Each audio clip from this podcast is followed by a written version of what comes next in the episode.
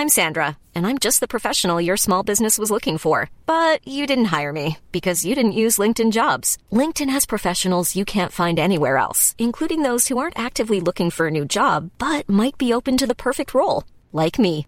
In a given month, over 70% of LinkedIn users don't visit other leading job sites. So if you're not looking on LinkedIn, you'll miss out on great candidates like Sandra. Start hiring professionals like a professional. Post your free job on linkedin.com/people today. Since 2013, Bombas has donated over 100 million socks, underwear, and t-shirts to those facing homelessness.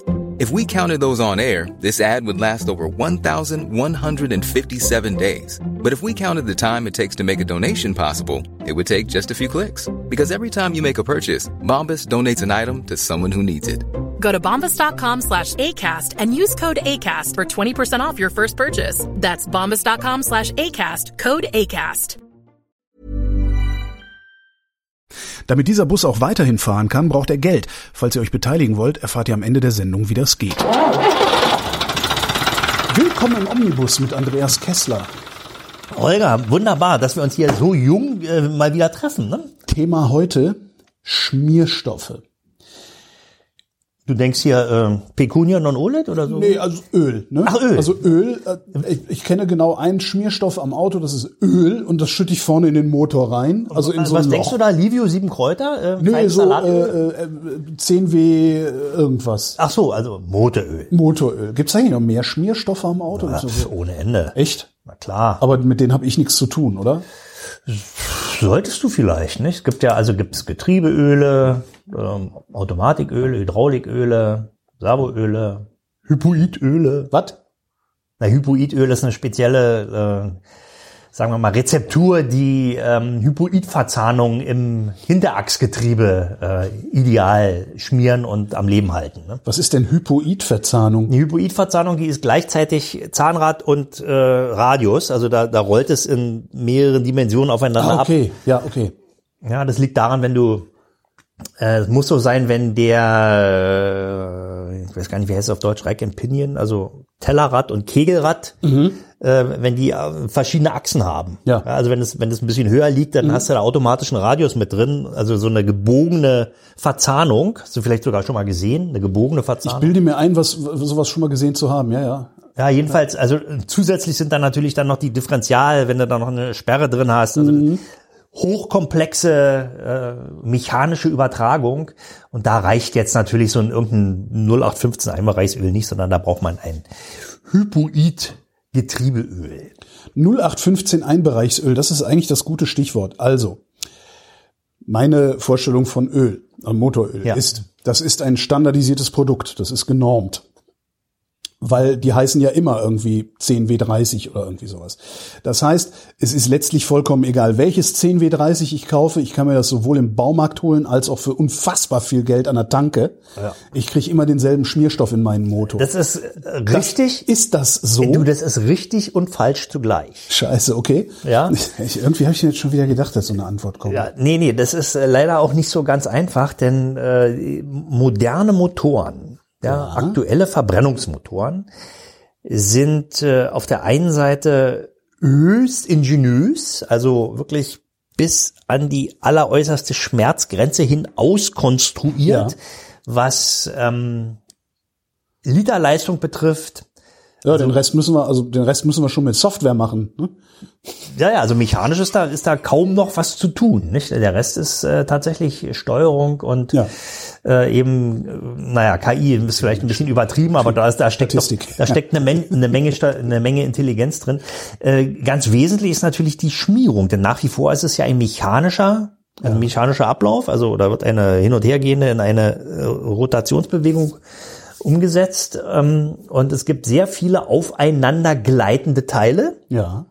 Ja, also Kolbenringe, Kolben, äh, Kurbelwellen. Das ist auch noch, da hat noch niemand irgendwie einen guten Ersatz erf- erfunden. Ja, doch, Elektromotor halt, aber wenn du im Verbrennerbereich bleibst, da gibt's Naja, aber das ist, das ist eben das, das Gegen, äh, der Gegenentwurf. Nicht bei einer, bei einem Elektromotor hast, musst du eben keine geradlinige in eine rotierende Ja. Bewegung umsetzen. der rotiert halt, ja. Ja, es gab ja mal den Versuch, ein, ähm, Wankelmotor, also einen Rotationskolbenmotor Ja. zu bauen. Der heißt ja auch so Rotationskolben. Also da sind beide Begriffe ineinander verwoben. Ich habe gerade einen Typen interviewt, der hat sich ein Flugzeug gebaut, selbst gebaut und hat da einen Wankelmotor vom Mazda RX-7 hinten reingesetzt. Ja. Ja, na gut. Also da hast du Funktioniert. eben. Ja, und der ist vor allen Dingen, der hat eben auch diese, die, ähnlich wie ein Elektromotor, da, da gibt's eben nur die, die Mhm. rotierende Bewegung.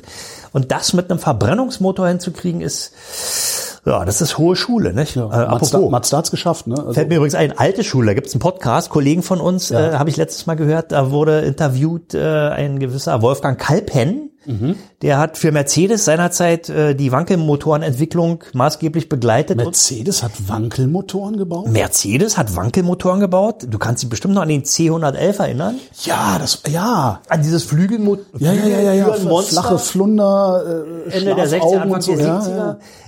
Der war Motorenversuchsträger, der sollte eben ursprünglich sollte der Wankelmotoren kriegen. Drei, vier, ich glaube, bis, bis zu sechs Scheiben Wankel, also mit, mit mm, 380 PS oder Ja. sowas. Also, also ein wirklich bahnbrechendes Ding. Und die Wankelmotorenentwicklung war bei Mercedes super weit fortgeschritten. Wusste ich bis dato auch nicht. Der W123 sollte einen Wankelmotor kriegen. Ach, guck. Ja, ganz erstaunlich. Der kam raus ähm, 1976, glaube ich, der erste W123. Und die Spätstufen der Entwicklung fiel in die erste Ölkrise. Ja, die erste Ölkrise war, lag ja 71 mit sowas, ja. ja. und äh, weil Wankelmotoren leider Gottes äh, ineffizient sind. Also die laufen zwar wunderbar und haben auch unter Umständen eine sehr hohe Leistung, aber brauchen Sprit. Okay. Ja, und waren auch sehr, sehr anspruchsvoll, was die Schmierung betrifft. Sehr störenfällig, ne? Der Roh 80, also es gab dann ja irgendwie, es gab einen Wankel, Roh 80 war ein Wankelmotorfahrzeug von NSU und ich habe dann irgendwann mal gelesen, dass Roh 80 Fahrer sich immer gegrüßt haben mit äh, erhobener Hand Ja. und je nachdem, wie viel, wie, viel wie- Austauschmotoren na ja. sie schon drin Und, hatten, haben sie Finger gezeigt. Es lag aber eben nicht an der Konstruktion, sondern äh, an Komponenten, die Dichtleisten hießen. Ja? Also die, dieser Rotationskolben war ja so eine sogenannte Trochoide. Mhm. Oder ist immer noch, gibt ja noch Wankelmotoren. Also so ein etwas seltsam geformtes, nicht dreieckiges, aber auch nicht rundes Teil, was Teil, was an jeder Stelle aber immer gleich, also eigentlich ein Kreis ist, der kein Kreis ist. Ja, ne? So, genau. Und, ja. und an den Ecken dieses, dieser Trochoide saßen sogenannte Dichtleisten, also die die Funktion von Kolbenringen haben. Ja, und die äh, schlugen aber eben immer an irgendwelchen Kanten an, übertrieben gesagt, Mhm. und waren eben nach relativ kurzer Zeit entweder zerbrochen oder abgenutzt.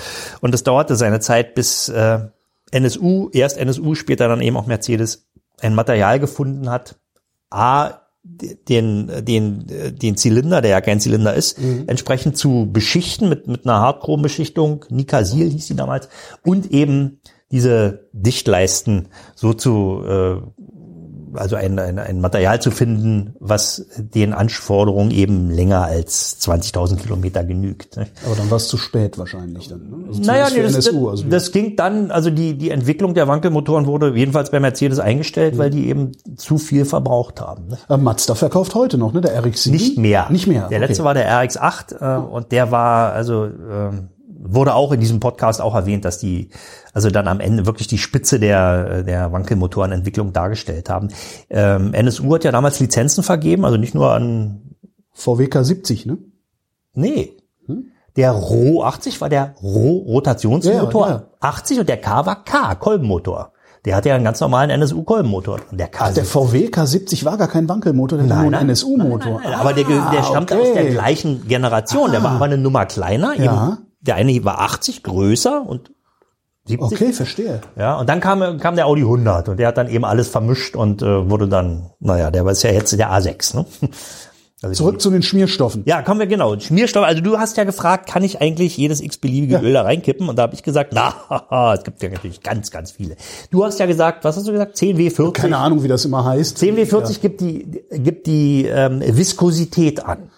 Ja. Die Viskosität, also die Dünnflüssigkeit Ja. oder die Dickflüssigkeit. Ja, und wenn da steht 10W40, das ist ein sogenanntes Mehrbereichsöl, also was die Bereiche für die Einbereichsöle zwischen Viskosität 10 und Viskosität 40 abdecken. Ja. Ah.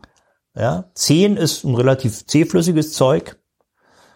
Nee, ein dünnflüssig, dünn, Entschuldigung, ein dünnflüssiges Zeug. Ja. Ja, was also im Winter äh, kennst ja die Sache, wenn du in einer kalten Speisekammer dein Olivenöl hinstellst und es ja. minus fünf Grad, dann flockt das schon ja. aus. Nicht? Oder Dieselkraftstoff ja auch. Wenn der kein Winterdiesel ist, dann ist bei einer bestimmten Temperatur fängt der an, ist ja auch ein Öl letzten Endes, mhm. er fängt an eben zu paraffinieren. Mhm. Ja, dann es gefriert nicht, sondern da fallen eben bestimmte Bestandteile aus.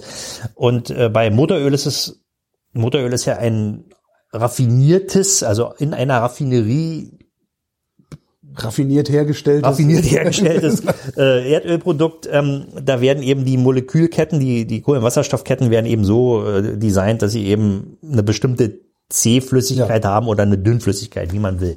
Und ein Einbereichsöl äh, ist 10 oder 5 oder 0 ist eben dünn wie Wasser schon ja. fast. Ja, und das soll so sein, damit man auch bei niedrigen Temperaturen, wo sich auch diese dünnen Öle äh, langsam, je niedriger sie werden, immer mehr verfestigen, ähm, dass sie trotzdem noch pumpbar sind durch die Ölpumpe mhm. und den Motor möglichst schnell durchölen. Ja. ja. also du hast ja, wenn du einen Verbrennungsmotor hast, da ist unten eine Ölwanne wenn du jetzt keine Trockensumpfschmierung hast, mhm. sondern eben eine ganz normale Druckumlaufschmierung, da ist unten eine Ölwanne, da hängt die Ölwanne drin und wenn du jetzt deinen Anlasser betätigst, dann fängt der Motor sich an zu drehen, mhm. die Ölpumpe auch und fördert ab diesem, ab der ersten Umdrehung fängt er an, Öl nach oben in den Motor zu befördern. Oben ist dann der Zylinderkopf und die Nockenwellenlage. Ja. Und, und je schneller dort Öl ankommt, desto besser für den Motor, weil du dann eben keine Mangelschmierung hast und kein Verschleiß oder ja. weniger Verschleiß stattfindet. So, im Winter ist so dünnes Öl also gut. Wenn du jetzt allerdings mit dem dünnen Öl losfährst, auch im Winter, irgendwann hat der Motor seine Betriebstemperatur erreicht. Ja.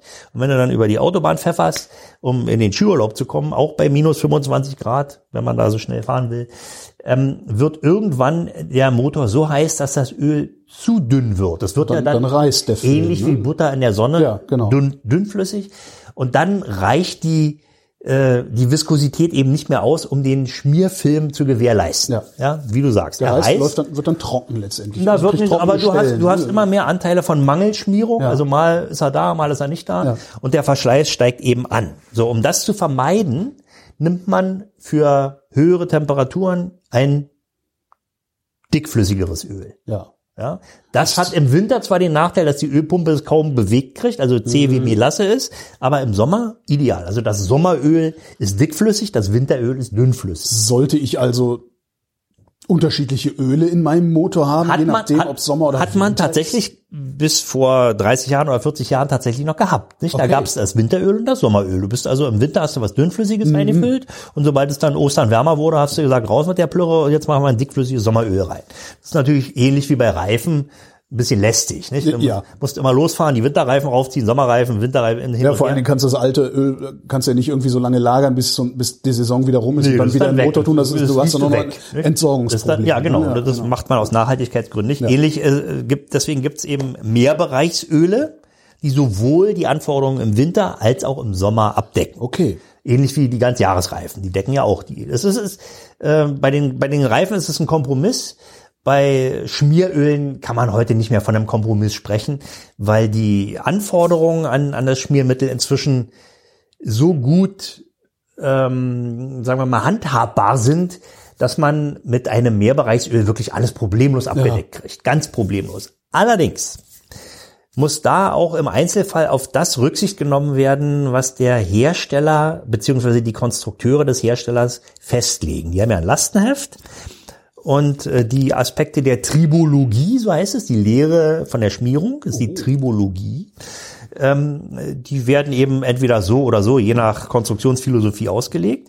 Und deswegen kommst du allein mit der Viskosität des Öls, also 10W40 oder 0W30 oder 20W50 oder wie auch immer man die nennen will, nicht richtig weiter, weil die Hersteller auch noch individuelle Freigaben machen.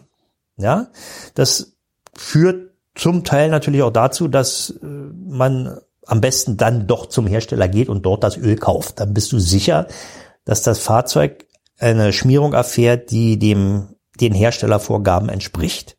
Ja, aber das muss ich ja nur einmal machen, dann habe ich eine Rechnung, auf der steht, welches Öl er reingeschüttet hat und dann kann ich wieder in den Baumarkt gehen und mir das im 10 Liter Kanister für lau äh, oder für billig holen. Genau, wenn du dieses Öl mit der Herstellerfreigabe da kriegst. Ja, das ist nämlich nicht gesagt. Es gibt Manchmal, es gibt sehr, sehr komplexe Herstellerfreigaben, irgendwelche Codes. Ach so, da steht nicht 10W40. Nein, nein, nein, nein. Ach so, okay, okay. Nein, nein, das ist ja, wie okay. gesagt, nur die Ja. Viskosität. Ja. Ja, es Ja. gibt, es gibt, äh, zusätzlich, zusätzlich zur Viskosität, also Sie müssen ein 0W30 Öl nehmen, nach Herstellerfreigabe MB 129 Verstehe, irgendwas. okay, Ja, okay, oder ja, VW Mist. 50500, irgend so. Also, Ah, da gibt's ja, da wird's doch Listen im Internet geben, um das. Holger, das ist die hohe Schule. Nicht? Also du kannst ja sagen, ja, pff, da gucke ich in meiner Bedienungsanleitung nach, da wird ja hinten steht unter den technischen Daten steht eben nicht. Da steht drin, äh, Ölwechsel nehmen Sie nur vom Hersteller freigegebene Öle, die können Sie bei Ihrem Vertragshändler beziehen. Ja, und dann bist du genau wieder da, da kostet dann ein Liter 30 Euro. Ja, genau. Das und das, da denke ich immer, das ist doch. Ich, ich, ich habe immer das Gefühl, als würde ich da über den Tisch gezogen. Nein, das ist total richtig. Du wirst auch über den Tisch gezogen. wenn, wenn du äh, das Herrschaftswissen abfragst, wo auch immer, also irgendeiner, es gibt ja immer äh, Datenleaks, ja, Genau, irgendein Whistleblower aus der, der, sagt dir dann, was fährst du für ein Auto? Okay, pass auf, da brauchst du äh, 5W30 Öl mit der Herstellervorgabe XYZ. Ja. Wenn du das weißt, dann gibt es im Netz gibt es äh, ölberater.de, also die, die die Motorölfirma Motul zum Beispiel hat da eine sehr schöne sehr schönes Angebot. Da gibt's Ölberater ein, dann kommt die Seite und dann gibt's einen, ich habe mein Auto hat das und das, also das Baujahr so und so, hat den und den Motor und ist der und der Hersteller und dann kommen mehrere Möglichkeiten, zeigen sie die an, das sind dann natürlich Deren Öle. deren Öle, aber die sind immer noch weitaus billiger als all das, was äh, bei Markenhändler angeboten wird. Ähm, und das kaufst du dann und äh, bist glücklich. Nicht? Und das ist dann auch tatsächlich das richtige Öl. Denn äh, wenn du jetzt Angst hast, ja, aber ich habe doch noch Garantie oder Gewährleistung, dann muss ich doch das nehmen, was der Hersteller sagt. Ja, musst du auch, aber er kann dir nicht vorschreiben, wo du das kaufst. Ja. Solange die Viskosität stimmt und die Herstellerfreigabe nachweislich stimmt, bist du im grünen Bereich. Und selbst wenn du es im Baumarkt kaufst, wenn du da ein Öl findest, wo eben die ganzen Vorgaben erfüllt sind, alles schön. Es gibt natürlich auch, da gibt's Qualitätsunterschiede. Aber wenn ein Ölhersteller oder Anbieter auf seiner Verpackung schreibt, freigegeben nach äh, Herstellernormen, weiß ich nicht, General Motors, Fiat, VW, alles, ist alles gut. Okay. Ja? Und das, was da drauf steht, daran kannst du dann auch den Ölverkäufer, Hersteller messen. Sollte sich jetzt ein Motorschaden einstellen und der wird im Nachhinein auf mangelhafte Ölqualität zurückgeführt, dann kannst du, wenn du beweisen kannst, dass dieses Öl, was da drin war, von dem Hersteller XY stammt, dann kannst du den auch, dem auch an die Karre fahren. Ich habe Fälle gehabt, wo es genauso war, war dann ein bisschen mühsam, ging nur mit Anwälten, weil du so eine Ölbude kriegst du natürlich nicht einfach durch einen Anruf dazu, dass sie dir da hilft. äh, aber es hat tatsächlich funktioniert. Nicht? Also wenn es auf der Verpackung steht, kann man sich darauf verlassen. So und jetzt kannst du dir natürlich, gibt ja im Netz auch Angebote, wo du eben sehr günstig Öl kaufen kannst, was zu deinem Fahrzeug passt. Ja. Darauf kannst du dich dann zurückziehen. Ne?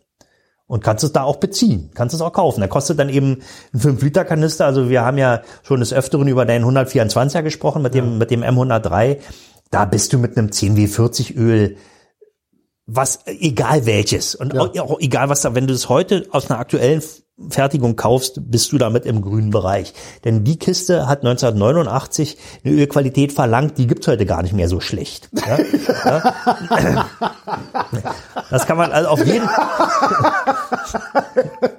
Ja, ja ich wollte auch gerade fragen, du redest eigentlich redest du die ganze Zeit über sehr moderne Motoren, die Ja. äh, gerade so das Werk verlassen. Ja, die, na, und die sind natürlich wirklich anspruchsvoll. Ja, ja. Die sind wirklich anspruchsvoll. Da kann man auch was falsch machen. Du kannst zum Beispiel, wenn du heute ein, äh, so einen, so einen kleinvolumigen Turbomotor hast, Ja. äh, da geht's dann in erster Linie um äh, Ascheanteile zum Beispiel, die äh, nach ähm, äh, die entstehen, wenn wenn jetzt äh, in dem glühend heißen Turbolader nach dem Abstellen des Motors eben noch Restölmengen sind, Ja. die verkoken dann, ja und äh, diese Kohle, die sich da bildet, die ist natürlich Gift für Turboladerlager. Okay. Und deswegen werden da eben sehr sehr hohe Anforderungen gestellt, damit eben steht ja auch meistens drauf dann auf dem Öl, so wie noch freigegeben nach Turbo geeignet, ja oder Turbo Diesel geeignet. Okay. Turbo Diesel ist geachtet, ja. ja, macht, das ist wirklich eine Wissenschaft für sich. Und Turbodiesel ist wieder noch anders, weil da muss sowohl der Ruß aus der Verbrennung muss im Öl äh, dann trotzdem mit den sehr heißen und sehr genau gefertigten Turboladerladern,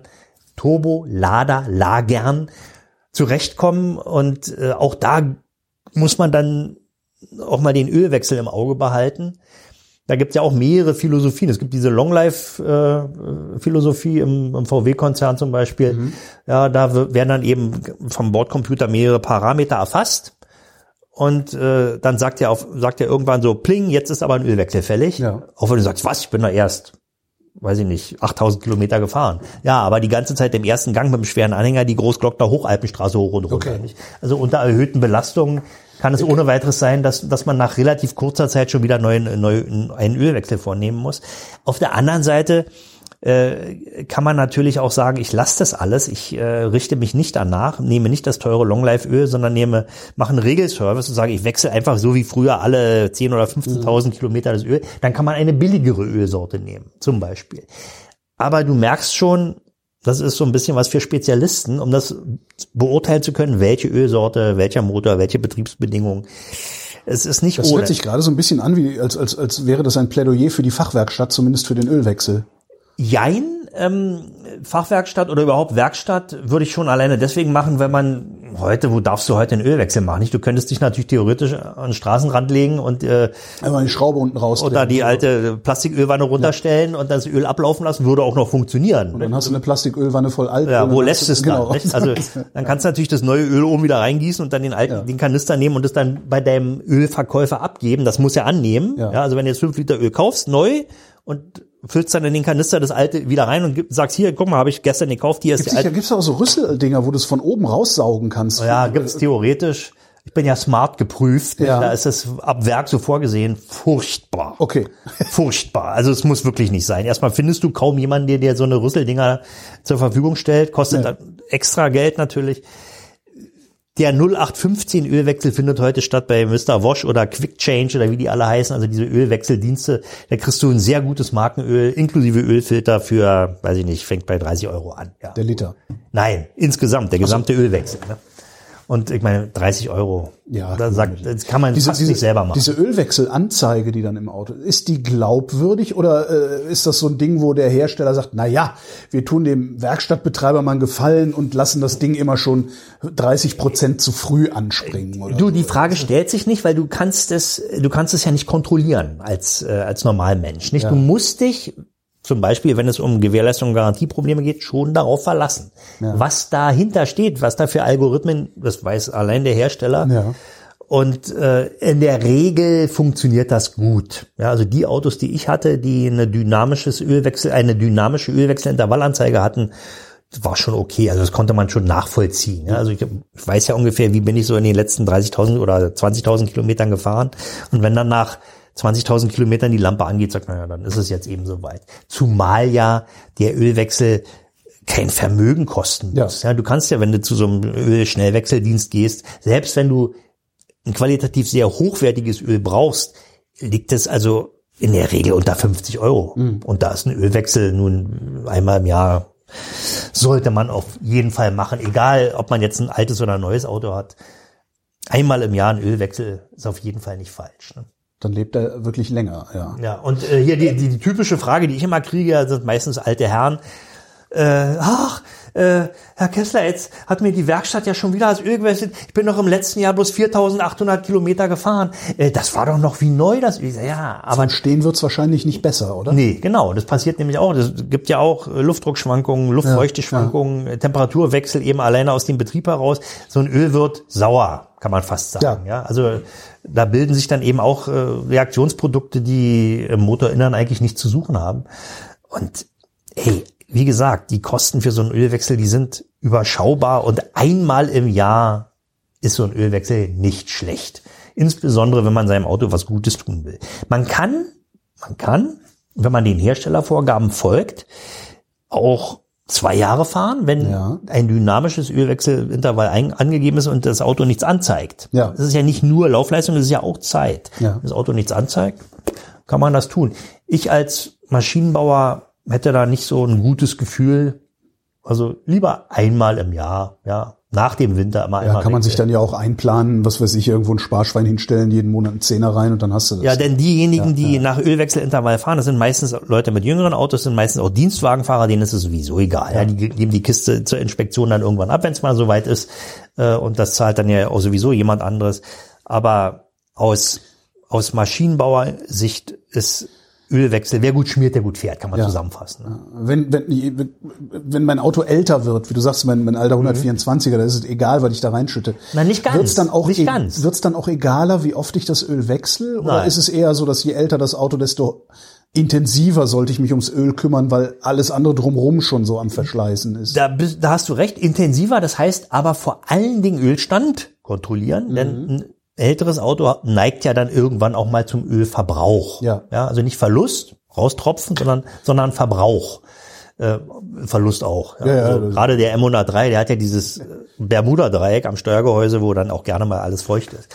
Ähm, da äh, musst du eben wirklich kontrollieren und gegebenenfalls auch mal nachgießen, Mhm. was natürlich dann äh, die Qualität des im Motor befindlichen Öls wieder verjüngt, ein bisschen. Ja. Ja, was dich allerdings nicht dazu verleiten sollte, jetzt, ach, ich habe so viel nachgegossen im letzten Jahr, das ist ja ein dynamischer Ölwechsel. Äh, das kann man so sehen, sollte man aber besser nicht. Ne? Ähm, also nochmal zusammengefasst, das Öl, was in der Vertragswerkstatt angeboten wird, ist apothekenteuer Ja. Und nicht etwa nur, weil da äh, das Herstellerlogo auf der Ölflasche steht, besser. Weil die Autohersteller stellen natürlich kein Öl her, sondern kaufen es nur zu und labeln es um. Und solange auf einer Ölverpackung die Viskosität die richtige ist und die Herstellerfreigaben stimmen, alles gut.